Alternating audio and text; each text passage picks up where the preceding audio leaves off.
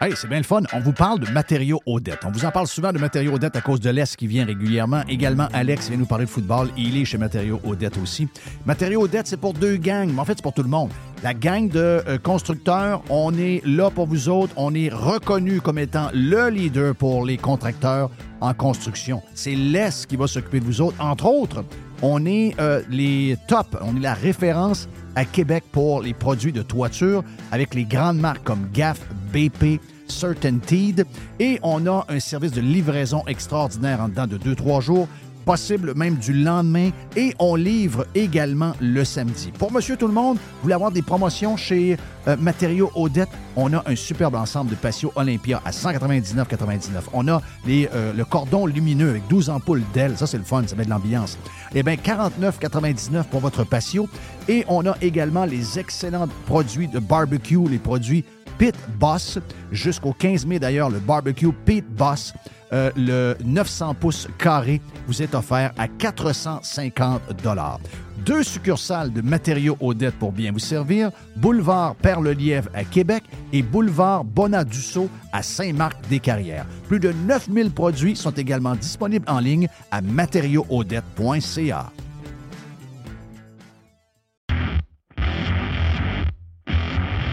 C'est le printemps et c'est le temps de remettre son char ou son pick-up en ordre. C'est vraiment le temps et on a pièces d'auto économiques pour le faire à des prix qui sont vraiment bas.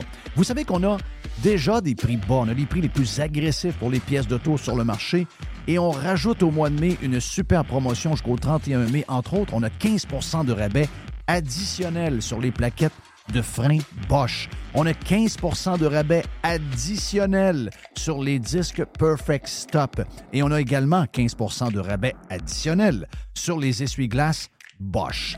Et au cours du mois de mai, le mois de mai, c'est aussi le mois des amortisseurs, on a 15% additionnel sur des produits comme Monroe, KYB, Unity et TMC. Pièces d'auto-économique, c'est neuf magasins bientôt. On ouvre dans quelques jours du côté de Drummondville, juste le long de la 20, dans le, genre de Power Center, que là, vous allez avoir un superbe magasin. On a donc neuf magasins dans quelques jours. Et il y a également sur le web, vous allez sur pièceséconomique.com pour une livraison qui soit gratuite ou encore à faible coût pour certaines régions. Pièces d'auto économique est en feu. On a notre magasin, entre autres, sur Saint-Sacrement, au coin Charret, qui est ouvert le samedi jusqu'à midi. Bientôt, neuf magasins, un super site transactionnel, des produits avec des promotions de malades pour le printemps. C'est ça, pièce d'auto-économique avec un propriétaire 100% local. Tous les détails sur pièce économique avec un S.com. La majorité des dodus n'auront jamais le courage de prendre en main leur santé. Ils engraisseront jusqu'à en crever en se demandant ce moment ce qui a bien pu leur arriver. Pour les quelques autres qui ont la volonté de changer, denisboucher.com. Radiopirate.com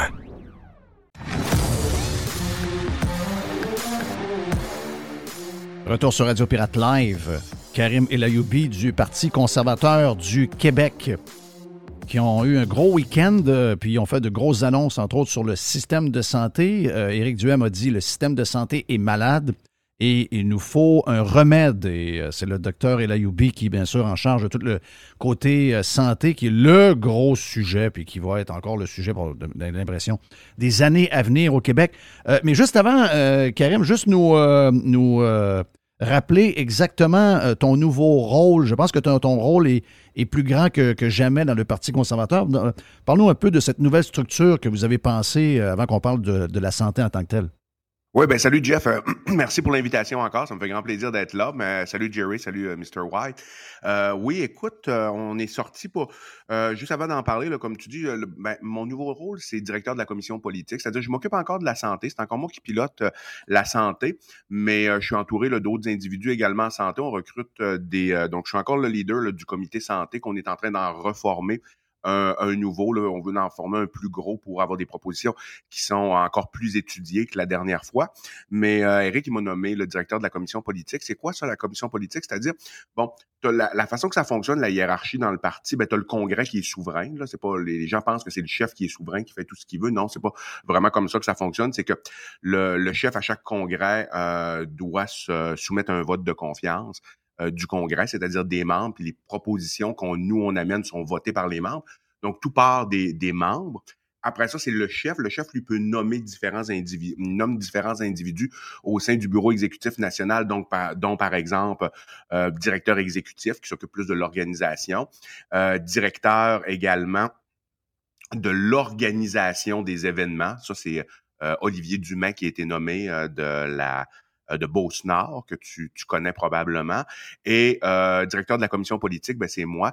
La, la, commission politique, qu'est-ce que ça fait en réalité? C'est que les, les grands actes sont amenés par, euh, par le chef, c'est-à-dire les, les, grandes tendances du parti. Puis le directeur de la commission politique, lui, il faut qu'il coordonne ça et qui euh, fasse en sorte qu'au prochain congrès, au, à la prochaine élection, ultimement, euh, qui, qui développe les idées. C'est-à-dire, mon rôle, c'est de recruter des gens, des experts dans différents euh, milieux, que ce soit en environnement, en énergie, en santé, en éducation, former la commission et former des comités pour euh, accoucher finalement au Congrès des propositions. Donc, si les idées sont tout croches, ben c'est c'est sur moi qu'il faut taper ultimement.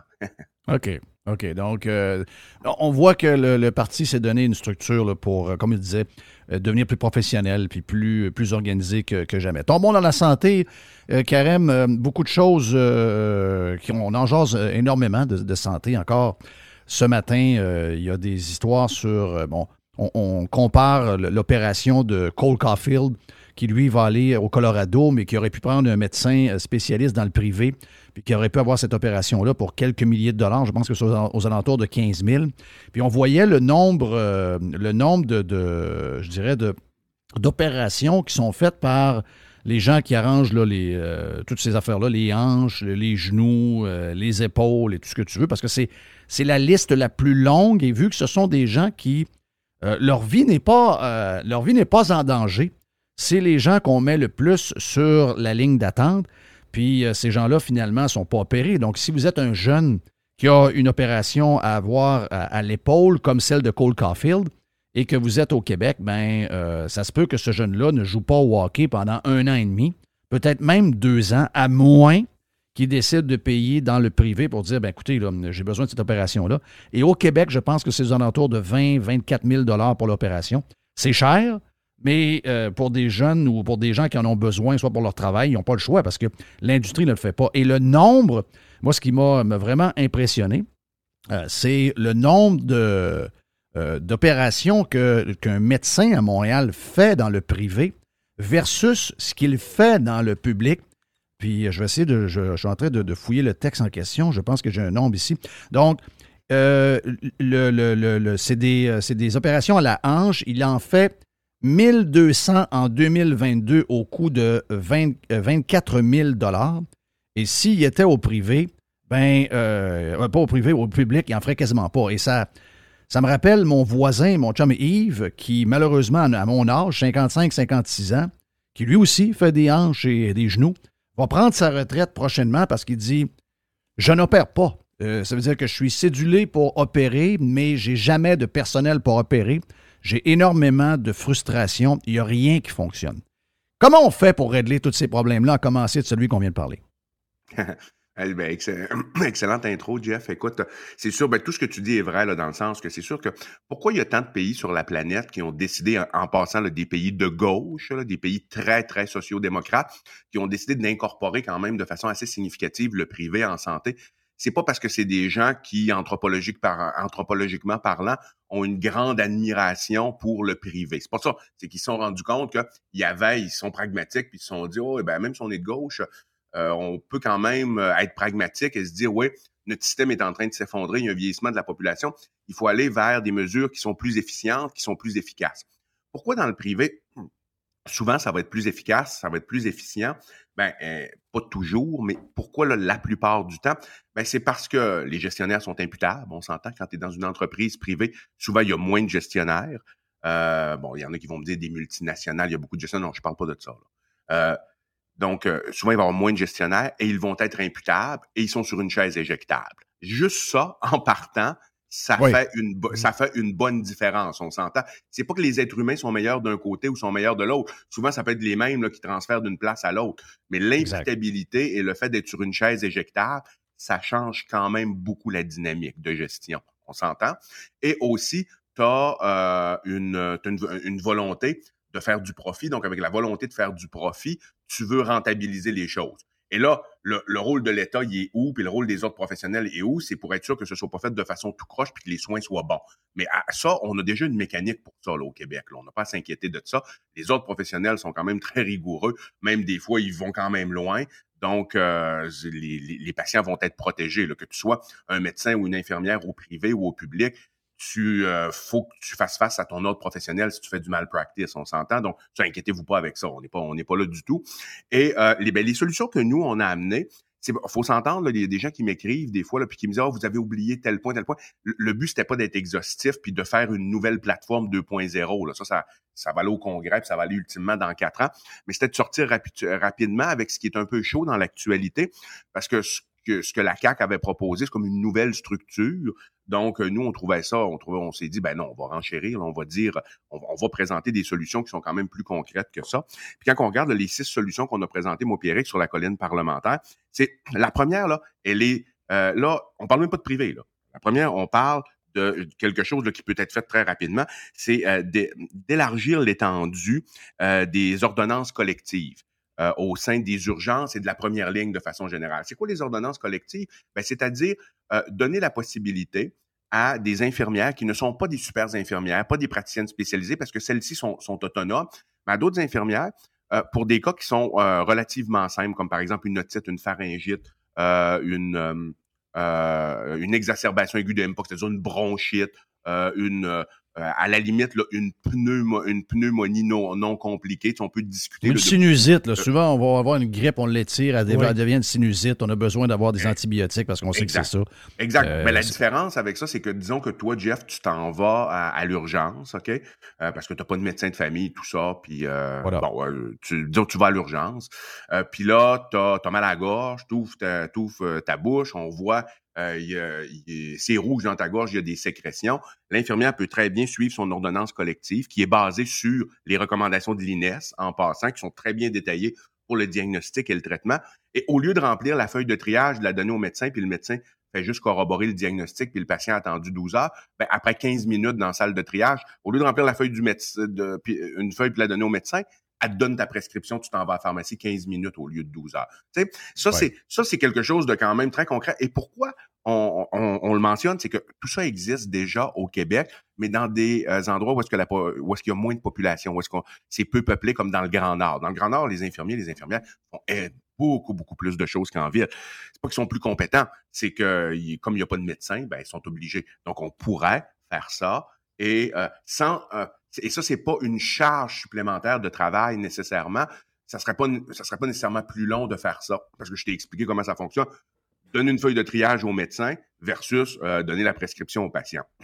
il y a des infirmières qui sont tout à fait qualifiées pour le faire. Donc ça, je te dirais, euh, ça c'est notre première euh, proposition. L'autre proposition, c'est de mieux utiliser les pharmacies. Parce que qu'est-ce qui se passe? J'avais parlé à des, à quand même beaucoup là, durant la campagne à des gens de pharmacie, dont des gens de l'Association des euh, pharmaciens propriétaires du Québec et des gens de l'ordre aussi. Le problème en pharmacie, c'est pas que les, la profession n'est pas décloisonnée. Les pharmaciens, à travers les lois 31 et 41, peuvent aller quand même assez loin pour désengorger la première ligne. Mais il y a deux problèmes. L'incitatif est pas là. Premièrement, c'est que leur conseil n'est pas rémunéré.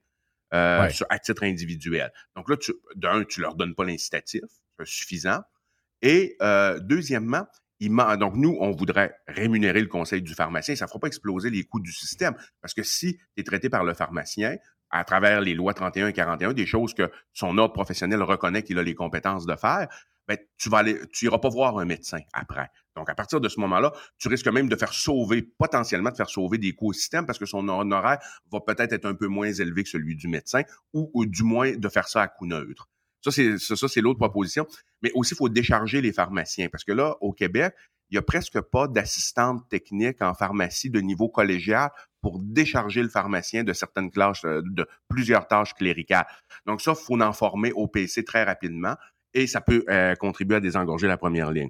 L'autre, l'autre affaire, là, on s'est fait un peu plus étatique. Il y a des gens qui aimeront pas ça, mais des fois, ça, prend des traitements chocs. C'est que on s'est dit, faut, faut mettre fin au temps supplémentaire obligatoire et le faire de deux façons. on l'avait déjà proposé de, le faire euh, par des méthodes structurelles en décentralisant le réseau de la santé, donnant la possibilité aux infirmières de faire leur horaire euh, localement et également que les, les, gestionnaires qui prennent les décisions non seulement sont imputables, mais ils sont euh, sur place. Donc ça, euh, ça peut aider par la bande à euh, mettre fin au TSO, mais le problème, c'est que le TSO, il est tellement implanté de façon structurelle dans l'organisation au Québec que je crains que si tu mets pas un échéancier, si le ministre met pas un échéancier puis dit regardez les gestionnaires, on va vous donner la mécanique pour le faire, on va vous aider dans tout ça, mais à partir d'ici 18 à 24 mois, il faut que ce soit terminé.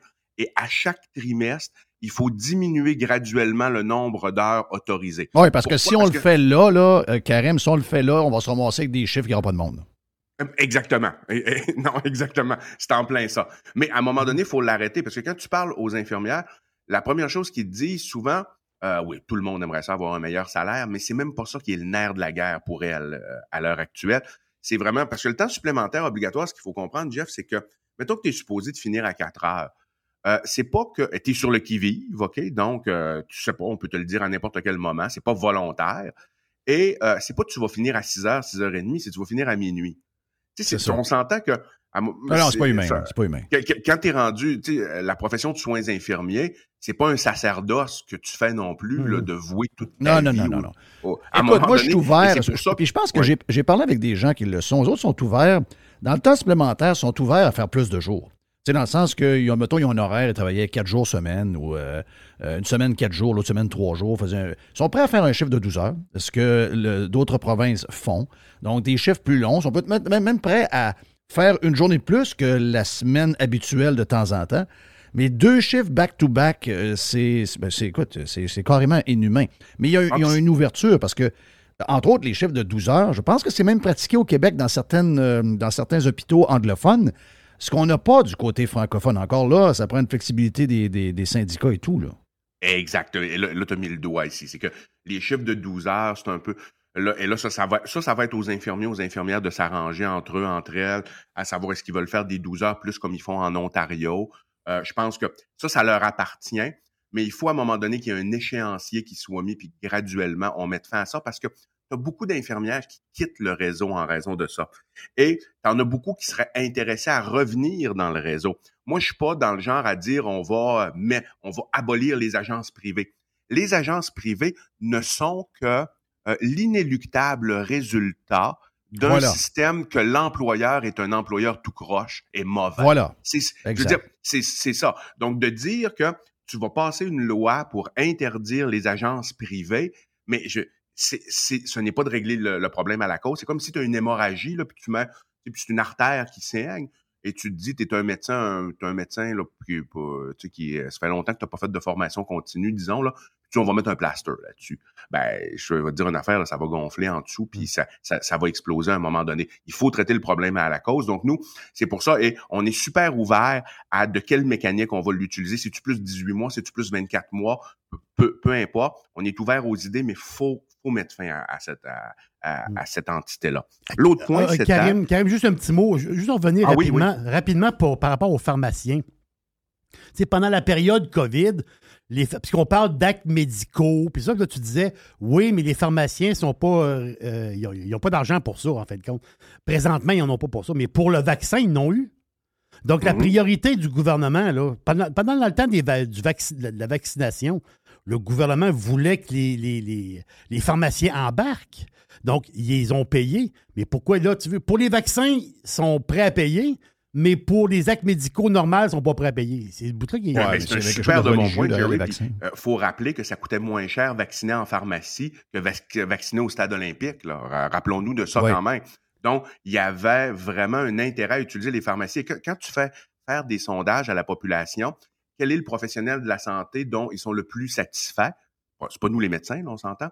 Euh, on fait une bonne, on je pense qu'on fait une bonne job au Québec quand même. Je fais pas, je, fais pas du, euh, médico-masochisme. C'est pas, c'est pas le point du tout. Mais souvent, ça revient dans les sondages chez le pharmacien. Pourquoi? C'est son accessibilité euh, Mais posez-vous la question encore une fois. C'est l'accessibilité. Comment ça se fait qu'ils sont accessibles? Nationalisez-moi les, les, bannières de pharmacie au Québec, vous allez vous rendre ouais, ça va être le même problème. Ça va, ça va faire la file jusque deux rues plus loin pour rentrer, probablement. Oui, exact. Donc, c'est ça. Puis l'autre, euh, l'autre point, c'était d'augmenter les ententes avec des multiples cliniques privées qui existent déjà pour euh, des chirurgies euh, qui vont au-delà de la chirurgie du genou, de la hanche, de la cataracte. Et aussi, ça pourrait être intéressant en période de virus respiratoire de faire en sorte qu'on n'oblige pas ces cliniques-là à le faire. C'est, leur argent, c'est des cliniques privées. S'ils veulent pas, ils veulent pas. Mais d'avoir des ententes pour faire en sorte que la carte d'assurance maladie passe à ces endroits-là en période de crise. Euh, l'autre point, et ça, c'est, ça, c'est le point qui m'intéresse le plus ici, c'est de confier la gestion des hôpitaux à des, euh, à des firmes privées internationales de gestion. Pourquoi? Ah, ça, ça a dérangé les gens. Ça, ça, ça, ça, a dérangé du monde. Là. Oh, ça, ça, a dérangé du monde? Ah! que ça dérange le monde. Ben là, les étrangers, les étrangers, le mot étranger, les Américains, les Européens, mais voyons non, les Cleveland Clinic de ce monde, les, euh, toutes ces grandes compagnies qu'on voit en bourse, c'est ça, leur, c'est ça leur job. les gens n'ont pas conscience. Est-ce qu'on laisserait le gouvernement du Québec créer un téléphone pour remplacer votre iPhone? Non. Vous avez un iPhone qui est fait par, euh, qui a été conçu par des Américains et qui a été bâti par des Chinois, puis toutes sortes d'intervenants dans le milieu qui viennent de plein, de, pays dans le monde, mais il n'y a pas grand-chose qui vient de chez nous, et vous l'avez, vous êtes bien content. Mais quand ça arrive, ces soins de santé, quand tu lui dis, il y a des gestionnaires et des compagnies qui sont spécialisées là-dedans, qui sont sacrément meilleurs que le gouvernement pour opérer un hôpital, je ne sais pas c'est quoi ce côté religieux-là qui fait peur aux Québécois, mais c'est incroyable. Ah, la peur de l'étranger. Et j'explique encore une fois. C'est-à-dire, pourquoi? C'est parce qu'on n'a pas l'expertise à l'heure actuelle au Québec. Moi, j'en connais pas des compagnies spécialisées là-dedans au Québec qui rivalisent avec, comme tu dis, les Cleveland Clinic ou en Europe, les Capio, les Ramsey. Je n'en, j'ai cherché, j'en ai pas trouvé. Si, et à partir de ce moment-là, ça veut pas dire, on donnera pas un contrat euh, de 100 ans comme euh, euh, comme certains l'ont fait avec Mackenzie. Là, c'est pas ça la question. Puis, inquiétez-vous pas. Là. Moi, je reçois du message avec Mackenzie. Mackenzie sera jamais intéressé à, ah, postuler pour gérer euh, Maisonneuve-Rosemont. Oubliez ça. On n'est pas là tout. C'est des compagnies qui sont spécialisées en, euh, en la matière. Et l'intérêt de ça, c'est que à un moment donné, c'est sûr que si tu fait venir, puis eux, ils nous font part de leur expertise, comme en Europe, par exemple, tu peux avoir en, en Allemagne une compagnie suédoise ou en, ou en Suède, une compagnie française qui va gérer un hôpital. Les, Européens sont très ouverts là-dessus. Et donc, nous, ça peut, que ce soit une compagnie américaine, que ce soit une suédoise, une compagnie danoise, une compagnie allemande, on s'en fout, là. On veut que l'hôpital soit géré. inquiétez-vous pas, là, ça va parler français dans l'hôpital, ceux qui sont inquiets de ça. Et, euh, et après ça, ça peut faire en sorte que tu as une expertise qui se crée au Québec parce que tu vas avoir des, des jeunes gestionnaires québécois qui vont œuvrer puis qui vont voir la façon de gérer de ces compagnies ultra spécialisées là. Et à partir de ça, tu peux avoir des Québécois qui décident de se partir une start-up et dire ben nous on voudrait avoir notre compagnie de gestion. Voilà, c'est exactement ce qui va arriver. Bon, c'est exactement ce qui va arriver. Ben oui, ben oui. Euh, est-ce que les Québécois sont euh, là-dessus? Euh, l'histoire de McKenzie, moi aussi je l'ai entendu. Là. Je pense qu'ils ne comprennent pas. Là. McKinsey, c'est plus, c'est des faiseux. C'est des gens, euh, un peu comme des firmes comme euh, au Québec national, des patentes de même, des gens de gestion de crise, puis des pousseux de, de, de, de, euh, PDF avec des stratégies, puis des cibles, des ça. Là, c'est pas de ça qu'on parle. Là. Puis on parle de, gens spécialisés depuis pas des, des, années. Les autres, ils opèrent des vraies affaires. Ils opèrent du monde avec des médecins, des salles d'opération, des ambulances qui rentrent, il y a des, il y a des euh, concierges qui nettoient les chambres.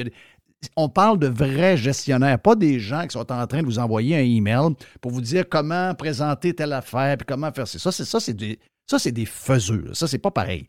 Ça, McKenzie, c'est des. Puis toutes ces firmes-là, c'est des faiseux. Mais ça, là, c'est des opérateurs d'hôpitaux. C'est pas, pas, pareil du tout, là. Ah non, on est, on est à des années-lumière. C'est pas. C'est compact ces compagnies-là, leur rôle, c'est pas de, euh, je veux dire, de donner des conseils au gouvernement en matière de communication pour telle telle gestion de crise. Ils sont pas là pantoute, là. Eux, en réalité, là, le gouvernement, le ministre, il est même pas supposé de connaître le nom des gestionnaires qui sont là. il va connaître celui avec qui il va négocier. Puis le ministre est même plus, une fois là, que les choses sont mises en place, que les règlements ont été balisés par le gouvernement, que les ententes sont signées, le ministre est même plus supposé de s'occuper de ça. Pendant tout, ils sont supposés de pas bien, communiquer ensemble. C'est ça l'objectif. Puis le rôle de l'État, ben encore une fois, c'est les grands axes, puis s'assurer que tout le monde soit soigné, tout le monde soit assuré. Et ce qu'il faut faire avec ça, c'est pas donner carte blanche à ces, firmes internationales-là, c'est de mesurer leur impact. Tu mets des, tu mets des facteurs de mesure, c'est-à-dire, quand tu regardes un peu Capio en Suède, qu'est-ce qu'ils ont fait? Ils ont mis des facteurs de mesure de, par rapport à l'hôpital qui gère à Stockholm et euh, ils comparaient aux hôpitaux publics, c'est-à-dire que euh, parmi les facteurs de mesure, oui, tu as délai des attentes dans les urgences, délai des attentes pour voir un spécialiste, combien ça te coûte. Euh, eux, ça leur coûte 10% moins cher, sont financés 10% moins que la moyenne des hôpitaux publics à Stockholm. Donc, c'est quand même assez intéressant. Tu vois qu'il y a une efficience dans le processus. Et également, euh, quelque chose qui est assez important, ils mesurent la satisfaction des patients. Chose que dans le public, on a moins tendance à faire. Mais ça, c'est un c'est une mesure. Et là, quand tu compares, c'est sûr que si tu as des délais d'attente qui sont moins longs, mais tu te rends compte que quand tu mesures avec des échelles euh, spécialisées euh, à, à, cet effet-là, les, euh, la satisfaction des patients. Puis là, tu te dis, les patients sont pas satisfaits, ils attendent pas longtemps, mais ils sont pas satisfaits. Là, tu peux te questionner sur les soins, puis tu peux intervenir, puis dire qu'est-ce qui se passe. Mais c'est pas ce qui s'est passé du tout euh, euh, ensuite. Donc, faut, faut mesurer. C'est pas juste on, on donne ça, puis finalement, on, s'en mêle, on s'en mêle pas. On mesure. Et c'est la meilleure façon d'arriver à une, une décentralisation parce que ces entreprises-là vont être en mesure de nous montrer une mécanique efficiente de décentralisation, selon moi. Puis il y avait un dernier point que je voulais amener, mais ça, c'est à plus long terme. C'est comment tu veux faire pour euh, euh, euh, désengorger le réseau de la santé puis inciter des investisseurs locaux, étrangers, à investir leur capital financier et intelligent dans le réseau de la santé pour augmenter l'offre overall? Ben, on se rend compte un peu à l'international il faut, tu peux pas avoir un assureur monopolistique parce que les gens sont très peu intéressés d'investir à ce moment-là. faut que tu donnes la possibilité aux gens d'avoir ce qu'on appelle l'assurance duplicative. On s'entend que tout le monde est assuré. Mais toi, Jeff, tu pourrais choisir une assurance privée ou l'assurance de l'État. Tu peux choisir l'un ou l'autre. Et ça, ça te donne une perspective d'étendre ton réseau de la santé. Mais, mais ça, ça veut dire, Karim, on a déjà jasé, ça, ça veut dire que quand je paie mes impôts, euh, parce qu'il y, a un paquet de choses qu'il va falloir savoir là-dedans. Quand on va comparer l'hôpital public et l'hôpital privé, il va falloir savoir combien l'hôpital public coûte. on ne sait même pas le nombre d'employés. On ne sait pas euh, les vraies attentes dans les urgences. On nous dit qu'on va le savoir bientôt. On ne sait pas combien ça coûte pour vrai. Des fois, on est capable de charger un étranger qui vient. Mais est-ce que c'est le vrai prix? Parce qu'on n'a pas tout chargé ce qu'on appelle l'overhead, l'administration, le ministère, le ci, le ça. Donc, on n'a pas vraiment d'idée. Puis euh, dans, les, dans, les assurances, ben, tu moi, il faut que je sache par mois, pour ma famille, dans nos impôts, moi, ma blonde puis moi, on fait le même rapport d'impôts. Je dois savoir dans mes impôts combien je paie pour le système de santé. Donc, si on me dit euh, sur tes impôts, toi, tu as payé, mettons, 7 900 pour ta famille, ou 15 000 ou 12 000, euh, puis c'est le montant pour tout le monde en passant. Ça ne devrait pas être géré en fonction des salaires, ça devrait être en fonction de ton risque euh, avec ta santé, ton poids, euh, qu'est-ce que tu manges, qu'est-ce que tu, fumes, tu ne fumes pas, etc. puis à partir de là, ben, s'il y a une compagnie étrangère ou encore locale qui veut me faire une offre d'assurance santé, il ben, faut que je sois capable de comparer les deux pour prendre ma décision. Oui, au niveau des options qu'elle m'a données, au niveau luxe et ces choses-là, mais surtout au niveau du prix aussi. Ah ben oui, ben oui, il faut absolument. Et il faut que ton crédit d'impôt, c'est-à-dire que la portion que tu paies euh, pour euh, la RAMQ, autrement dit, la, portion d'impôt que tu paies en santé, toi et l'ensemble de ta famille, parce que ce serait probablement, c'est souvent des assurances familiales, il ben, faut qu'on te le déduise d'impôt. naturellement, il faut connaître ce chiffre-là. Ce chiffre-là, à l'heure actuelle, euh, combien un particulier, combien tu, tu vas sortir de ta poche en impôt pour le système de santé, oui, euh, c'est faisable. C'est tout, à fait, on peut le savoir. En tout cas, moi, moi c'est moins. mais est-ce qu'on aura le vrai chiffre? Tu le peut-être à Yann Sénéchal, il est meilleur que moi là-dedans, là, mais euh, je suis persuadé qu'un actuaire peut te, peut, peut te, faire le calcul assez facilement. Mais, mais, est-ce qu'ils vont nous donner le vrai chiffre? C'est-à-dire que si, mettons, vous avez deux bons salaires qui rentrent dans la maison, chacun gagne 100 000 il y a 200 000 de revenus qui rentrent, euh, comparativement à deux revenus de 50 000. en principe, de ce que je comprends avec le système actuel, le montant des deux donnés à la santé n'est pas le même. Euh, euh, c'est-à-dire que celui qui gagne 100 000, 100 000, puis qui en ce moment, le système de santé où il n'y a pas de médecin, euh, il est en attente d'une opération à un genou depuis un an et demi. Pourtant, il paye des impôts comme ça se peut pas. 50% de ses impôts qu'il paie au provincial et 50% du montant en taxes qu'il paie en taxes de vente sur tout ce qu'il consomme s'en va probablement dans le système de santé. En tout cas, pas loin de 50. Euh, mettons, allons-y à 40 pour faire plaisir à tout le monde, pour, être sûr de, dire les chiffres euh, plus proches de ce qu'ils sont. Plus que, ouais, euh, mais le, tu comprends mon point, c'est que en ce moment, ce n'est pas c'est pas comme une. tu sais, moi, quand je parle à des Américains, mettons, c'est une, une, une, assurance privée qu'ils prennent à 100 Bon, ils vont dire, ben, ça nous coûte, notre famille, ça nous coûte 750 par mois. Là, si, mettons, il y a un employeur d'impliquer là-dedans, ça tombe à 350, 400 etc. Mais nous, c'est pas ça. Là. Nous, c'est pas, on, pas tout le monde paie à peu près 500 dollars par mois pour la famille ou 1000 dollars par mois. C'est en fonction des revenus. Donc, si vous gagnez, puis là, tantôt, j'ai dit 100 000, mettons que les gens, c'est deux bons salaires de 75 000, euh, on sait que. Moi, je pense, je pense que ces gens-là vont se faire avoir. Ils vont se faire dire Oh non, mais ton assurance santé, elle coûtait à peu près. Elle coûtait à peu près. Euh, elle devait coûter 5000 pièces par année. Mais non, c'est pas vrai. Tu m'as chargé dans mon assurance santé à peu près 14 000 pièces à 15 000 pièces par année depuis 20 ans. Je ne sais pas si tu saisis un peu ma, ma, ma, je, je, comprends, je comprends très bien ta thèse ici. Ben, c'est que probablement, fort probablement que l'assurance que tu vas contracter dans le privé, ça sera pas nécessairement aussi, ça sera pas nécessairement aussi cher que l'ensemble des, ça sera pas aussi cher que l'ensemble des impôts et des taxes que tu paies en santé et au fédéral et au provincial. Bon, euh, non, parce que quand tu regardes un peu là, as à peu près là, euh, tu un peu plus de 40% du budget qui va, euh, qui va en santé. Donc, euh, quand tu regardes là, avec tes taxes et tes impôts, il y en a vraiment beaucoup. Mais tu sais, c'est sûr que d'un autre côté, euh, on ne peut pas te déduire la totalité de tes impôts en santé parce que tu on vit quand même dans, un endroit où est-ce qu'il y a une partie d'impôts qu'il faut qu'il y ait pour, euh, pour le filet social, entre guillemets, mais que ton assurance que tu contractes avec le privé, qu'elle, elle puisse être déductible d'impôts. Euh, maintenant, c'est un débat à savoir dans sa totalité ou en partialité. c'est un débat à avoir, disons. Oh il faut qu'il y ait des crédits d'impôt qui soient significatifs. Euh, hey Karim, je t'arrête tout de suite. Euh, on, est rendu au bout pour euh, Radio Pirate Live. Ce qu'on va faire, c'est que si vous voulez avoir plus de Karim, ben, venez sur Radio Pirate Prime parce qu'on va jaser avec Karim un peu plus justement de ces points-là. parce que c'est des, points, des points importants quand même parce que c'est des changements gros. Il faut que tout le monde embarque là-dedans. Donc, ça prend des. Il faut, bien, faut bien comprendre toutes les, choses parce que les gens sont très nerveux quand on parle d'assurance. Puis le point important, c'est tout le monde aura une assurance. Et à partir de là, il y a plein d'options, il y a plein de choses qu'il faut discuter. On vient dans un instant sur Radio Pirate Live.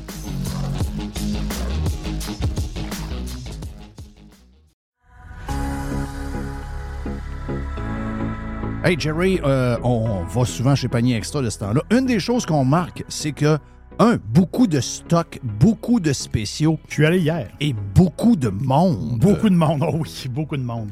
Beaucoup de. Si on dit des spéciaux, moi je dis des aubaines. Ouais. Vraiment. Ah ouais, c'est des grosses affaires. Des grosses affaires. Poulet de Cournoye, 4 chaque à l'achat de deux. Ils sont beaux, bon, ça, sont belles grosseurs, sont écœurants. Je les ai vus ce week-end. Plusieurs variétés de pizza Giuseppe. Giuseppe. Trois pour 10 piastres. Wow. Wow, wow, wow. Les côtes de dos de porc, plaisir gastronomique, 740 grammes, super produit. 10 piastres seulement. Ça fait un repas qui vous revient pas bien cher. On a en plus, euh, Jerry, les boîtes de 6 bartendes. J'en ai acheté. Donc, c'est des boîtes de 6 bartendes aux dates. Sunmade, je te dis, j'en ai mangé deux hier soir. Elles sont vraiment, vraiment bonnes. Tu as 4 boîtes pour 5 piastres. Puis j'aime le format. C'est un beau petit format de, de le Gatorade Fit, le gros format de 828 ml, une pièce. Gatorade. Ça, ça, vous prenez ça, pas besoin de vous entraîner. C'est un peu comme Ozempic. Vous venez fit, fit, fit. Oui, exactement. oui, on est fit. Yes. Bouillon de poulet Campbell, 900 ml, 2 pour 4 pièces. Ça, c'est pas cher. Les bananes, 50 cents la livre. Les pommes. Une pièce la livre. Ça, on est pris en masse. Les concombres anglais, une pièce. Une pièce. Et? Les tomates en grappe. J'ai vu que c'était des tomates euh, de Mers. Oh, justement. des, belles tomates. Une pièce la livre. Tabarnache. C'est donné. Panier extra, avenue Saint-Jean-Baptiste, c'est là qu'on économise. Commencez par là et faites vos autres épiceries. Après, vous allez économiser énormément. Coin Henri IV et Amel. Panier extra. Professionnels et entrepreneurs du Québec, augmentez votre productivité avec Nimbax. Nimbax vous aide à mieux comprendre et surtout maximiser l'utilisation des logiciels Atlassian tels que Jira et Confluence. Nimbax est votre seul partenaire 100% québécois. Gestion de licence et formation pour votre équipe dans le but d'atteindre votre plein potentiel. Et surtout, un meilleur retour sur votre investissement. Nimbax, les experts Atlassian au cœur de Québec. Visitez nimbax, n i m b a x.com. Vous voulez attirer des candidats de qualité et que votre PME soit perçue comme une entreprise moderne qui a le bien-être de ses employés à cœur? Proposez Protexio, un programme d'avantages sociaux révolutionnaire axé sur la liberté individuelle. Avec Protexio, vos employés sont libres de choisir ce qui est important pour eux. Voyages, yoga, animaux de compagnie, billets de spectacle ne sont que quelques exemples de dépenses bien-être admissibles avec Protexio. Pour en savoir plus, rendez-vous à protexio.ca. Protexio, liberté, flexibilité, équité. Radio Pirate. Ah, mes chers auditeurs. Radio Pirate. On est avec Karim Elayoubi pour les gens qui sont sur Prime. Pourquoi était dans le système? Pourquoi des choses aussi simples et qui pourraient être aussi efficaces et qui pourraient aider, en tout cas en bonne partie, ça pourrait nous aider pas mal. Pourquoi c'est pas fait? Bonne question. Écoute, y a-tu. Parce que lorsque tu regardes euh, et tu veux donner. Parce que les gens ont l'impression que ce qui fait en sorte à l'heure actuelle que les professions ne sont pas décloisonnées autant que dans certaines provinces canadiennes, pas autant que dans plusieurs autres pays de la planète. Euh, ils ont l'impression que c'est les médecins qui mettent des bâtons d'un je peux vous garantir, on n'est plus là du tout. Là. Lorsque, euh, et des médecins qui seraient en défaveur qu'une infirmière puisse traiter une pharyngite à l'urgence, là, à l'heure actuelle, dans le réseau, il serait vraiment pas bien vu par ses collègues. Ça je, ça, je peux vraiment vous le garantir. On n'est pas là du tout. Et avant que les médecins manquent de mmh travail parce qu'il y a d'autres professionnels de la santé qui prennent des cas plus mineurs, je peux vous dire qu'on a beaucoup, beaucoup de listes d'attente à passer, puis beaucoup d'heures d'attente dans les urgences à passer à travers. Donc, vraiment, vraiment, on n'est on pas là du tout. Maintenant, il faut que lorsque tu décloisonnes les professions et tu donnes, faut que tu donnes les incitatifs nécessaires aux autres professionnels pour accepter, parce que lorsque tu donnes plus de pouvoir, tu donnes également plus de responsabilité. C'est-à-dire, tu mets, si tu décides de faire un acte médical qui le, ministère de la Santé t'autorise à faire, que ton ordre professionnel t'autorise à faire parce que tu as la compétence. T'es redevable. Il y a quelque chose qui peut arriver, t'es redevable. T'es redevable, exactement. Donc là, il faut quand même que les, les, les, entités, que ce soit infirmières, pharmaciens, l'acceptent. Pour ça, ça prend des incitatifs. On en avait parlé sur le live. Par exemple, le conseil du pharmacien n'est pas rémunéré à titre individuel, donc tu diminues quand même son incitatif. Et il n'y a pas beaucoup, euh, il y a à peu près pas là, en province euh, de, de, technicienne en pharmacie de niveau collégial pour le décharger de d'autres euh, euh, de d'autres tâches plus cléricales. Bon, ça, ça, c'est un, point. Maintenant, il y a, il y a le point, il faut que les syndicats soient d'accord également. c'est tout, tout, c'est toujours là, les autres professionnels, les syndicats, le ministère de la Santé, l'opinion publique. C'est beaucoup comme ça. Là. Un politicien doit gérer avec tout ça en même temps. Et c'est pour ça que quand tu es en. C'est ça que je me suis rendu compte en rentrant en politique, euh, tu marches sur des œufs tout le temps. C'est parce que si tu dis une chose, ben, si, on en avait parlé sur le live, si tu dis que tu veux confier euh, certains hôpitaux à des, des, firmes étrangères euh, de gestion privée, ben là, il y a du monde qui vont t'arriver qui disent que tu veux que McKenzie rentre dans tout ça. Bon, OK. Là, il faut que tu fasses attention. Et là, il faut que tu rassures de ce côté-là. Puis, euh, d'un autre côté, il y en a qui vont dire, tu veux faire payer avec la carte de crédit. Mais non, on veut pas faire payer avec la carte de crédit, c'est pas ça. Fait que là, il faut que tu rassures de ce côté-là. Euh, si tu parles de décloisonner les, euh, les professions, ben, t'en as qui, va, qui vont dire, ouais, ben, vous voulez décloisonner les professions, mais nous, on a déjà assez de jobs de même. puis on voudrait être payé plus pour le faire parce que naturellement, si on engage notre responsabilité professionnelle, ben on veut avoir quelque chose. Vous ne pouvez pas juste nous dire euh, avec le même salaire et avec les mêmes conditions, vous nous en demandez plus. Donc, il y a ça. Et il y a toute la, perspective. Donc, tu, joues en tant que politicien, c'est ça la, grande difficulté. C'est un métier qui s'apprend à la politique. C'est pour ça qu'il y a des gens qui sont plus doués que d'autres comme tel. Eric est, est quelqu'un qui est doué pour, euh, pour parler, mais amener des idées qui sont, on s'entend sur l'ensemble de la planète, c'est pas très controversé, là, la plateforme du PCQ, on s'entend. on est, on est, on est vraiment pas dans la droite avancée, on s'entend. Mais juste, mais juste au Québec, d'aller sur la place publique, ça prend quelqu'un qui est très habile. Eric, il a cette habileté-là, et malgré qu'il a cette, cette, cette habileté-là, euh, il était extrêmement critiqué. Donc, euh, pourquoi la CAQ va pas avec des, des, des petits... Pour Christian Dubé, il va pas? Moi, je suis persuadé que les, idées qui sont mentionnées à l'heure actuelle, je vois mal en quoi il pourrait être en désaccord. Euh, malheureusement, quand Eric a rencontré euh, François Legault, il m'avait demandé d'y aller avec lui, mais je pouvais pas, je travaillais. Donc, j'ai pas été témoin de ce qui s'est dit. Euh, Eric m'en a parlé après, tout ça. il semblait pas fermé à l'idée du privé en santé, des deux hôpitaux. Est-ce que ça va se faire? De quelle façon ça va se faire?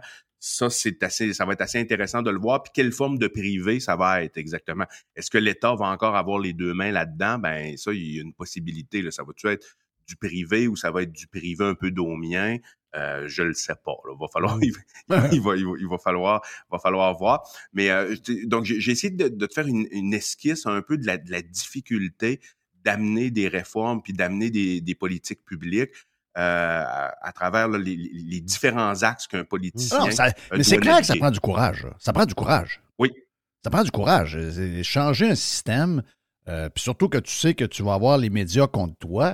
Euh, mais si tu n'es pas courageux, tu ne vas pas en politique. Ben, théoriquement, tu devrais pas. si, tu, si tu décides d'aller en politique, faut que tu aies du courage, surtout si tu veux faire des réformes. C'est juste si tu veux surfer sur la vague un peu, puis juste euh, gouverner par sondage, puis dire, être un peu là, des... Parce que la, la, CAQ, et moi j'ai une certaine admiration pour la CAQ, faut que je l'avoue. Pourquoi? Parce que c'est des maîtres illusionnistes. ils, sont, ils, sont magnifiques à faire ça. Moi, j'aimerais avoir le talent qu'ils ont, là. Euh, je, et, je le dis de façon très candide, c'est-à-dire que euh, euh quand tu regardes un peu, ils ont l'art de faire, de pas faire grand-chose, mais de donner l'impression à un Québécois sur deux qui sont des dieux. Et ça, c'est un art incroyable. Je sais pas vraiment, là, ah, qui les conseille, de quelle façon ils font, euh, de quelle façon vraiment la mécanique opérationnelle. Moi, je les regarde aller puis je vois que, bon, on s'entend, il y a de l'illusion, ah mais ils ont cette capacité de, de faire croire qu'ils font vraiment quelque chose quand en réalité, ben, ils font pas grand-chose. Mm.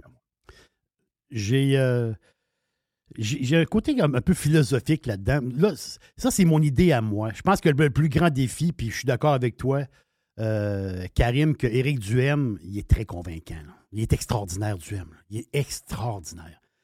Mais je pense que la plus grosse job, oui, oui, tu as, oui, la machine. Oui, tu as, les ordres, puis tout ça.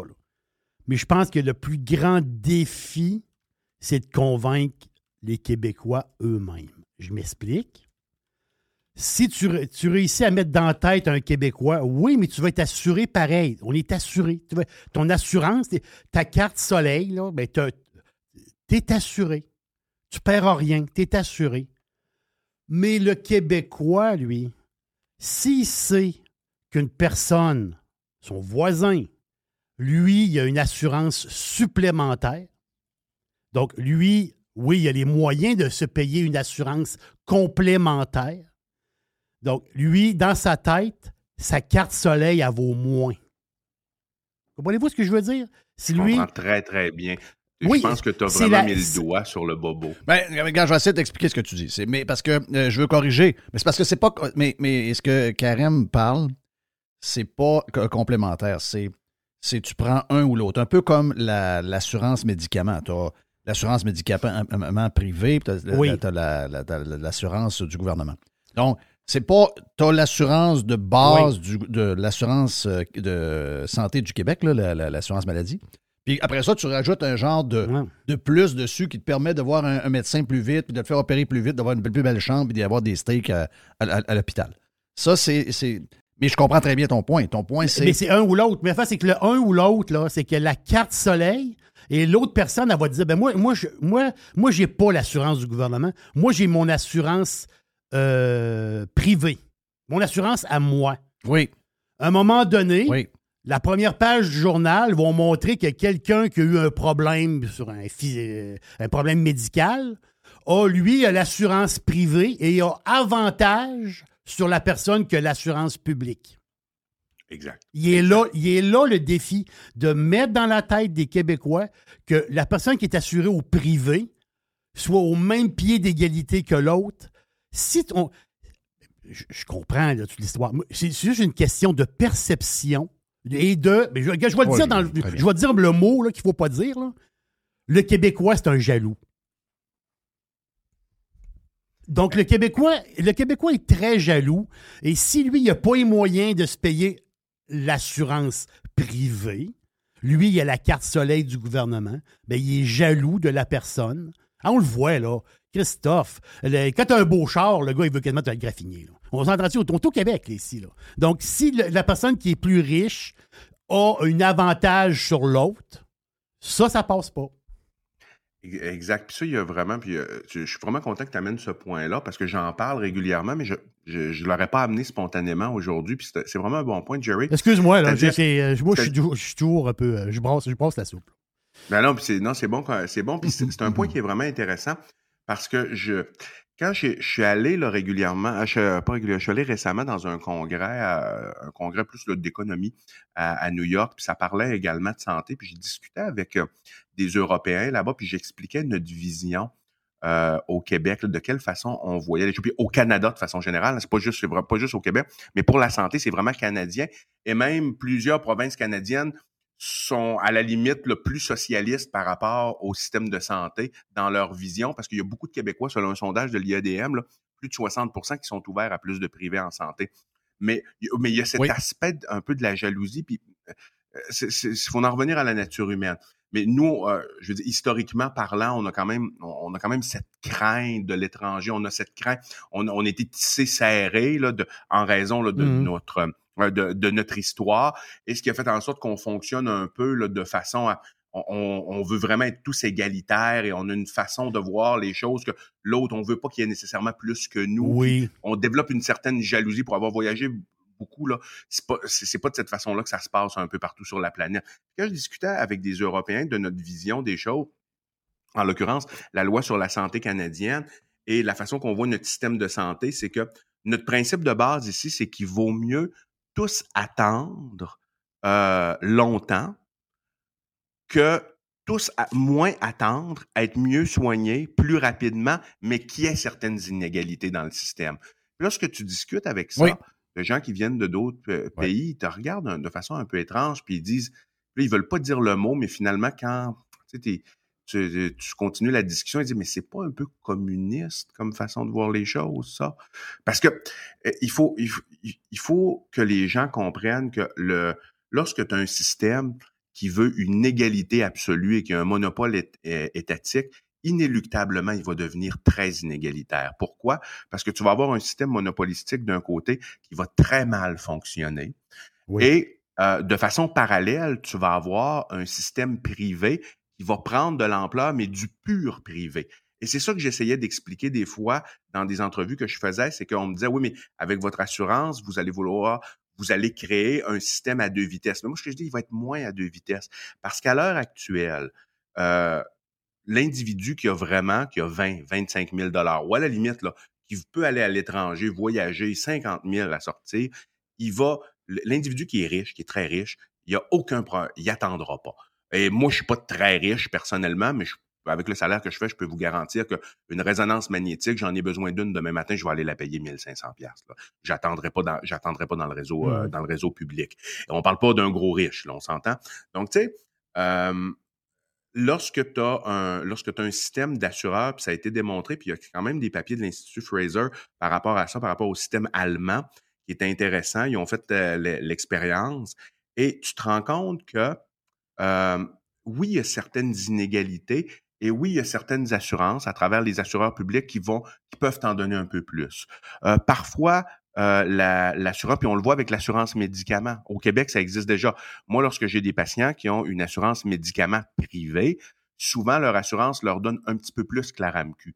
Euh, ben, pourquoi la RAMQ veut pas égaler qu'est-ce que l'assureur privé fait, ben là, faut, là, faut poser la question au ministre de la Santé à cet effet-là. Est-ce qu'on pourrait, moi, si j'étais ministre de la Santé, je t'enlèverais les codes. Personnellement, là, les codes que si tu as besoin de tel médicament, ça te prend un code spécial ou une, non, si, si le mmh médecin juge que tu en as besoin, à part pour des médicaments vraiment là, de, génération supérieure, là, oui, on s'entend, ça prend des acceptations spéciales, puis un spécialiste qui, euh, qui corrobore. Mais euh, il y, a un problème avec les, les codes de la RAMQ, tant qu'à moi. Là parce que lorsque tu as l'assurance de la RAMQ en termes médicaments, tu es très désavantagé par rapport à des assureurs privés.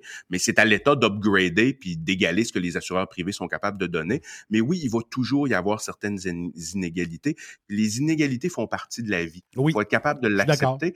Mais à partir du moment où est-ce ben, que tu mets un plancher de base... Peux-tu donner, Karim, donner un exemple? Euh, Karim m'a donné un exemple, je vais te couper. sur ce que tu parles d'inégalité. Moi, là, ce que tu parles de là, moi, je suis assuré. On, a, nous autres, on est une petite PME, c'est une petite entreprise. Donc, on n'a pas d'assurance euh, euh, de, médicaments privés. C'est, je suis obligé, OK, je suis obligé, de, sur mon rapport d'impôt, de payer la RMQ. Donc, je suis obligé de payer. Mais, en toi et moi, là, moi, je suis en santé. mes enfants sont en santé. Ma femme est en santé. On ne prend pas aucun médicament. Euh, parce qu'on fait attention. Euh, et, euh, mais je paye pour ceux qui ne font pas attention, puis qui en ont besoin, sont soit plus vieux, puis ça, fait partie du cycle de la vie. Là.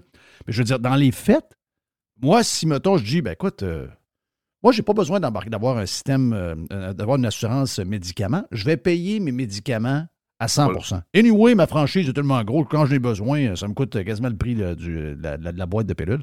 Donc, je vais je vais payer, si ça coûte 200$, je vais payer 200$, puis je ne paierai pas le 1700 ou 1800$ que ça paye, ce que ça coûte sur mes impôts. Bien, euh, on a décidé qu'on mettait tout le monde dans le même top, tu es obligé de le prendre. Mais ça en est une forme d'injustice. Parce que quand on est dans la collectivité comme ça, ceux qui font attention, ceux qui sont plus. Puis on n'est pas à l'abri d'être malade, même si on est en santé. C'est pas ce que je dis, mais tu mets des chances de ton bord. Donc, il y, en a une. Donc, si on essaie de, de vivre dans un monde où il n'y a pas ces genres d'injustices-là. On ne fera plus rien. Ben, ça a déjà été essayé au 20e siècle, des genres de systèmes comme ça, mur à mur. Et bon, l'histoire nous a démontré que ça n'a pas été très winner nécessairement. Et là, je ne veux pas faire un parallèle. Là. Euh, notre société, c'est pas une société communiste, pas du tout. On est dans une société capitaliste, c'est pas ça. Mais c'est que je voulais juste amener en perspective là pour enchérir par rapport à ce que Jerry disait sur la, le mode de pensée fondamental dans notre système de santé qu'on n'a pas dans d'autres types de systèmes. Les gens sont bien d'accord que les restaurateurs peuvent se compétitionner, peuvent faire du profit. Je comprends que euh, tu ne peux pas gérer un système de santé comme tu gères des restaurants. Faut il faut qu'il y ait un plancher de base. Et ce que tu veux, c'est que tu veux qu'il n'y ait personne qui soit laissé dehors. Tu veux que tout le monde qui a besoin d'avoir une chirurgie, il l'ait le plus rapidement possible. Mais je dirais, malheureusement, ben, ça dépend de, de, quel point de vue philosophique tu te situes, mais malheureusement, cette utopie euh, d'égalité absolue, tu peux jamais bâtir un système autour de ça parce qu'il va s'effondrer ton système. Et tu, à moins que tu aies juste des gens jeunes et en bonne santé. Quand le système de santé québécois a été bâti euh, dans les années 60, euh, tu avais une population qui était jeune et en bonne santé et c'était pas problématique. Mais plus les années avançaient, plus la population vieillissait, plus tu te rendais compte que c'était problématique. Donc, regardons un peu ce qui se fait ailleurs. Puis moi, je vais continuer là, à essayer de faire de la pédagogie, puis essayer d'expliquer les idées. Je sais que c'est euh, c'est difficile pour les gens là, nécessairement de comprendre parce que c'est des points qui sont assez qui sont assez techniques. Puis souvent, ben, aujourd'hui, on a la chance d'en parler plus longtemps. Euh, la plupart du temps, c'est des entrevues de 6-8 euh, minutes. Donc, il faut, faut que tu arrives avec des liners là, très, euh, très pointu pour essayer de faire passer ton point. Mais euh, souvent, ça, ça passe pas. Eric, c'était fait dire par François Legault. François Legault, il sait très bien là, que la, la, il a été briefé sur la plateforme du PCQ, là, ça c'est sûr. Il sait très bien qu'on parlait pas de carte de crédit là-dedans tout.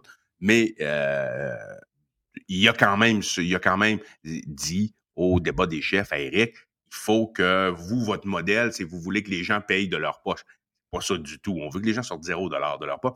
On parle même pas de tickets modérateurs, même pas. Et tu as des pays qui sont, euh, qui sont très gauchistes, qui ont des tickets modérateurs. Nous, on n'a pas, comme le Danemark en l'occurrence, euh, nous, on n'a même pas voulu entrer là-dedans. Ça fait pas partie de, ça fait pas partie de notre plateforme et ça ne fera pas partie de notre prochaine plateforme non plus, ça c'est clair. Karim, pour finir, euh, bon, les points, on les connaît, là, les points problématiques. Les opérations, donc les listes d'attente, surtout les opérations que la vie n'est pas en danger. Donc les genoux, les hanches, un paquet de choses, même les épaules, un paquet d'interventions du genre. Ensuite, l'accessibilité à l'urgence. Bon, il y a des. C'est sûr qu'il y, a des moyens de, d'essayer de contrôler ça. On a parlé tantôt des. entre autres sur le live euh, de l'implication des infirmières un peu plus au niveau du triage, de pouvoir donner des choses avant que nécessairement de voir un médecin, donc de ne pas encombrer l'urgence pour rien. On pourrait rajouter là-dedans qu'il euh, y, a un paquet de gens qui sont là parce qu'on n'a pas de médecin de famille. Mais ça, c'est les, trois points. Donc, opération, les listes d'attente, l'urgence qui déborde. Mais l'urgence déborde souvent parce que trop de monde n'ont pas de médecin de famille. Je vais donner mon exemple à moi. Moi, je savais que les cliniques médicales la croient depuis, depuis longtemps. Euh, parce que j'ai le moyen de me le payer. Mais euh, je m'en vais à la retraite tantôt. Puis quand je m'en vais à la retraite puis que je fais mes budgets, euh, avec le coût de la vie qui augmente, puis tous ceux qui veulent me taxer sur plein d'affaires qui ne sont pas encore arrivées, mais que je sais qu'ils vont arriver, je vais avoir une retraite assez sobre. OK? Je vais avoir une retraite correcte. Là. pas, je ne fais pas partie des, des gens pauvres, mais j'aurais probablement pas le moyen en vieillissant de payer 500 dollars à chaque fois que j'ai un petit bobo pour aller voir un médecin. Euh, Qu'est-ce qui va arriver avec ça? Parce que moi, je n'ai pas de médecin depuis que mes enfants ont 2-3 ans parce que notre médecin nous a abandonnés. Ben, parce qu'il voulait se concentrer sur euh, euh, donner naissance aux enfants. Tout Donc, il a, libéré toute sa, liste. Puis nous autres, depuis ce temps-là, on n'a pas de médecin dans, le public. Et ça, c'est un gros problème parce que, en plus de moi, de m'insécuriser, moi, c'est un peu ce qui m'insécurise d'être au Québec euh, en vieillissant, c'est de ne pas avoir de médecin. Et deuxièmement, ben, euh, veux, veux pas, si j'ai quelque chose, je dois aller à l'urgence. Donc, euh, j'amène mon problème dans les problèmes de l'urgence. Oui, tout à fait. Et euh, c'est pour ça que quand tu regardes, puis ça, c'est des stats, c'est des faits. Au Québec, on a 2,5 médecins par 1000 habitants. Dans la moyenne des pays de l'OCDE, on a 3,5 médecins par 1000 habitants. En Suède, il y en a autour de 6,5 à peu près. Euh, oui, exactement. C'est un modèle qui est un peu extrême sur le nombre de médecins. Là, oubliez ça, on n'arrivera pas là au Québec, là, pas demain matin. Mais euh, tu regardes à peu près, là, si tu prends la moyenne, là, quand, tu fais la différence entre 2,5 versus 3,5, tu as, quand même un, facteur de grandeur assez important entre les deux. Et euh, donc, moi, je serais en faveur qu'il y ait plus de médecins. Vraiment. Et je sais que c'est controversé dans le réseau. Euh, on dit qu'il y a d'autres endroits où est-ce que c'est vrai qu'ils ont à peu près, si tu prends par exemple en, Colombie-Britannique, ils ont à peu près le même nombre de médecins, le 2,6, 2,7 par 1000 habitants. Leur système fonctionne mieux, mais ce n'est pas un des tops sur la planète. Je pense que de vouloir monter assez rapidement à trois médecins par 1000 habitants, ça, euh, ça serait avantageux. Tu pourrais renforcer la première ligne et renforcer la, deuxième ligne parce que souvent les gens vont en médecine générale versus spécialité à peu près, à peu près de l'ordre de 50-50, 45-55 à peu près. Donc, tu sais, il faut que tu renforces aussi la deuxième ligne parce que la première ligne peut être engorgée par la deuxième ligne. Si euh, le médecin de première ligne, parce que son patient n'a pas été opéré, il le voit euh, cinq fois dans l'année pour lui donner une infiltration, de cortisone, ben, je veux dire, c'est euh, la première ligne est engorgée en raison de la deuxième.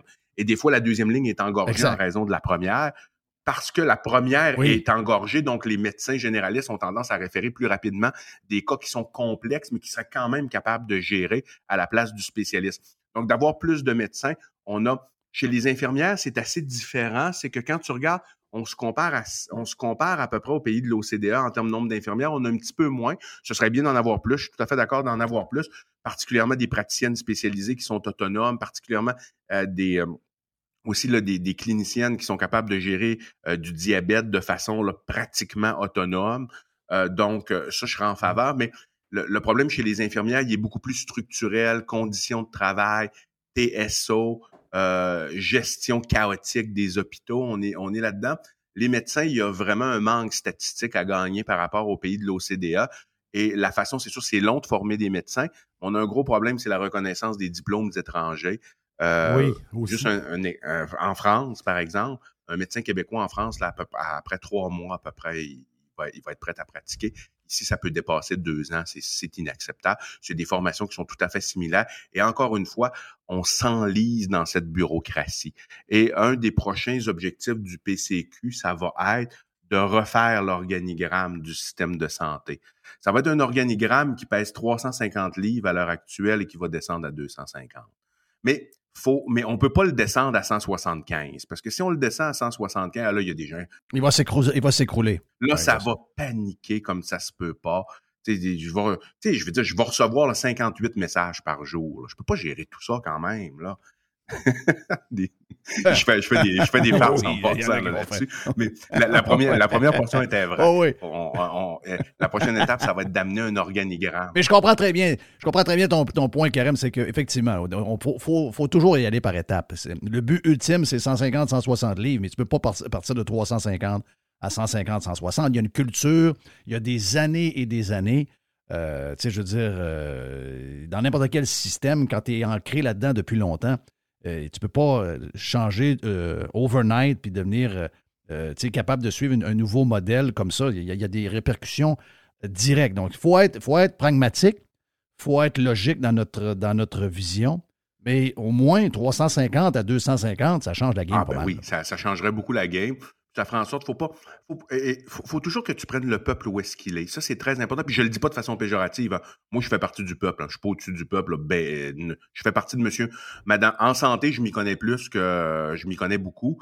Mais sur bien des sujets, là, je suis en, je suis en dessous de la moyenne. Donc, tu sais, on est dans la vie, on, a toutes nos expertises. Puis, euh, euh, j'ai pas de mentalité qui, est élitiste, pas du tout. C'est-à-dire que moi, je, euh, je suis un peu intello, oui, c'est vrai. Là, puis, tu sais, c'est, J'aime bien ça, euh, me, concentrer sur des réformes de modèles, des choses comme ça.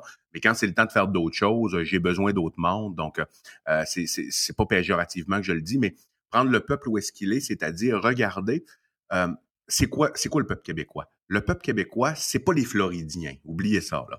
Et c'est pour ça, et c'est pas les Suédois non plus. C'est pas, euh, c'est, c'est euh, je veux, c'est, pas les Danois non plus. Il faut regarder un peu. Et au Québec, société extrêmement consensuelle, qui craint, le changement, qui craint l'étranger, ça fait partie de l'anthropologie de la nation. Et c'est pour ça que les changements, à un moment donné, faut qu'il euh, faut, qu'il y ait un traitement choc dans le sens qu'il faut changer les choses assez rapidement mais il faut toujours demeurer dans la fenêtre d'Overton. Parce que si tu t'éloignes de la fenêtre d'Overton, on va s'entendre, au Québec, elle est très à gauche, mais si tu, tu peux être quand même pas mal à droite de la fenêtre d'Overton ou pas mal à gauche, mais si tu, euh, si tu sors, puis nous, au Québec, on est considéré là, quand même très à droite de la fenêtre d'Overton, quand dans d'autres pays, on serait considéré très centriste. Mais disons que euh, à partir du moment où tu sors de cette fenêtre où est-ce que le discours est audible, ben, il n'y a personne qui va t'écouter. Il n'y a pas un influenceur qui va euh, pouvoir relayer ton message. Et c'est ça qui est important, c'est ça qu'Éric essaie de faire, puis moi je le défends là-dedans. C'est-à-dire qu'il y a des gens qui le critiquent beaucoup, Éric, de euh, dire qu'il veut diluer son discours. C'est pas qu'il veut diluer son discours comme tel, mais c'est que le discours se doit d'être audible. Puis il change pas. Le discours est le même. Si tu regardes là, mot, euh, ah, le discours est tout à fait le moi, même. Je comprends très bien. Mais oh le ton change, la façon d'amener les choses pour rassurer la population. Puis ça, c'est important de le faire. Sinon, ben, on a un plafond de verre, puis on ne le dépassera jamais. Ça va se situer entre 8 et 12, 13% C'est à peu près ça. Mmh. D'accord avec ça. D'accord avec ça. Moi, c'était juste ce côté, puis euh, je sais qu'on est, on est rendu trop loin, mais on en jasera un autre tantôt. Moi, c'est juste ce côté nationaliste, euh, puis tout le débat qu'il y a eu alentour au niveau de l'immigration, où je n'étais pas très à l'aise. Ce côté-là, euh, que le Parti conservateur doit être dans une droite modérée parce qu'on est au Québec. Ça, si quelqu'un ne saisit pas ça, là, il manque un bout. Il faut y aller faut comprendre où nous sommes. Il faut comprendre qui nous sommes. À partir de là, il faut y aller par étapes. Si tu y vas trop, et on, se, bat. déjà, c'est très modéré. Regardez juste comment les médias se comportent. Imaginez-vous si c'était encore plus à droite. Euh, ça serait, ça serait impossible de fonctionner. Donc, euh, non, non, c'est très brillant de le faire. Karim, c'est un plaisir de parler. Sérieux, là, regarde, euh, notre tribune est, ouverte. Quand tu as besoin, tu parles à Mr. White. moi, je t'adore.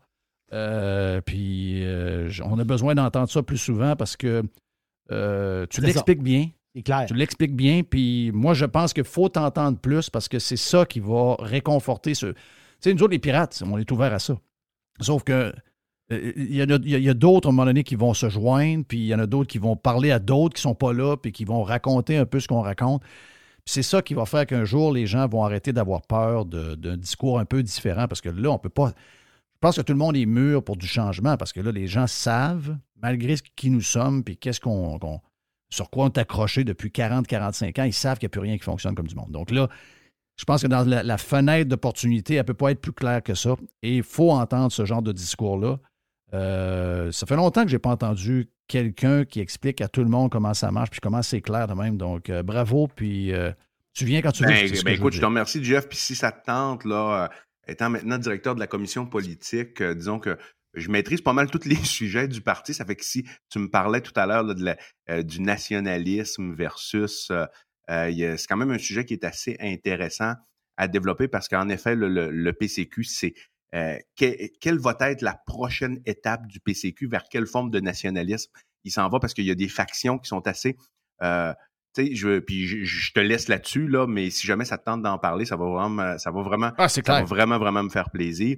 Mais tu sais, c'est que quand tu as un parti qui s'est basé au départ sur les droits et libertés individuels, ce qui est ce qui m'attire vers le parti. Là, moi, j'en suis. Mais tu as des gens d'un petit peu partout qui viennent. Hein. Et tu as des gens très nationalistes, tu as des gens qui le sont vraiment pas. Tu as, euh, des gens qui sont des conservateurs fiscaux, tu as des gens qui sont plus des QS. Donc, tu as quand même un certain amalgame qui est assez difficile à gérer. Puis je terminerai là-dessus. Les gens, soyez un peu clément quand vous voyez qu'Éric marche sur des œufs dans certaines quand il va parler dans les médias, c'est que à l'intérieur, souvenez-vous, le Congrès est souverain. Souvenez, et la base, elle est très hétéroclite au sein du, euh, du PCQ. tout le monde aime les, tout le monde est, attaché aux droits et libertés, mais sur d'autres sujets, c'est très hétérogène, puis ça, ça vaudra la peine à un moment donné si tu veux qu'on en parle. Ah oui, on fait ça, on fait ça d'ici euh, deux semaines, facile. Euh, on prend, on prend une heure, puis on le fait. Ben oui, il faut, faut faire ça. faut faire ça. merci, Karim. Très gentil. plaisir, au revoir. Salut, bye. Karim El Ayoubi, euh, ah, extraordinaire. Sérieux, Karim est, C'est clair, c'est clair, c'est clair, clair. C'est le fun. Ah, regarde. Il y a, de, il y a du bon, il y a du bon sang. Ça, c'est sûr. Il y, a, il y, a, du bon sang, il y a du sang de. Il y a du sang de filion. C'est clair d'où est-ce qu'il vient quand tu l'entends. Hein? Ah, ben oui. Puis quand je le voyais, je le voyais l'autre fois euh, lors du congrès, je voyais des images. Il ressemble à Marie, sa mère. Il ressemble à ma tante Candide. Il regarde, il est, l'enfer. Il est l'enfer. Puis il a en plus l'accent qui embarque par-dessus. Il est extraordinaire. C'est un excellent vendeur. Un excellent vendeur. Éric Duhem est très bon. Mais il faut plus de Karim. Karim doit avoir mhm. beaucoup ah d'exposure. Il est un excellent vendeur. Il n'y a personne qui peut toucher à Karim. Tu sais, Eric, parce qu'il a déjà dit à radio, son style un peu plus. Euh, ben là, là. tu sais, ouais, ça, on, le sait. Mais lui, tu peux pas le pogner. Thanks for listening to Radiopirate.com. Radiopirate.com. Hey, c'est bien le fun. On vous parle de matériaux Odette. On vous en parle souvent de matériaux Odette à cause de l'Est qui vient régulièrement. Également, Alex vient nous parler de football. Il est chez Matériaux Odette aussi. Matériaux Odette, c'est pour deux gangs, mais en fait, c'est pour tout le monde. La gang de euh, constructeurs, on est là pour vous autres. On est reconnu comme étant le leader pour les contracteurs en construction. C'est l'Est qui va s'occuper de vous autres. Entre autres, on est euh, les top, on est la référence à Québec pour les produits de toiture avec les grandes marques comme GAF, BP, Certainteed. Et on a un service de livraison extraordinaire en dedans de 2-3 jours possible même du lendemain et on livre également le samedi. Pour Monsieur Tout le Monde, vous voulez avoir des promotions chez euh, Matériaux Odette, on a un superbe ensemble de patio Olympia à 199,99. On a euh, le cordon lumineux avec 12 ampoules d'ailes, ça c'est le fun, ça met de l'ambiance. Eh bien, 49,99 pour votre patio et on a également les excellents produits de barbecue, les produits Pit Boss. Jusqu'au 15 mai, d'ailleurs, le barbecue Pit Boss, euh, le 900 pouces carré, vous est offert à 450 Deux succursales de matériaux Odette pour bien vous servir, boulevard Perle-Lièvre à Québec et boulevard Bonadusseau à Saint-Marc-des-Carrières. Plus de 9000 produits sont également disponibles en ligne à matériauxaudette.ca. Le tout nouveau menu estival est arrivé chez Normandin. Et pour l'occasion, Bob le chef s'est associé à Normandin pour y ajouter sa touche personnelle. En plus des classiques assiettes de vous allez découvrir plein de plats signés Bob le chef, tels que le Smash Bob, la poutine homard, le mac and homard, le poké Bob VG, la pizza pasta et les œufs bénis au. Rendez-vous chez Normandin pour découvrir le menu estival Bob le chef. Normandin, ça fait plaisir.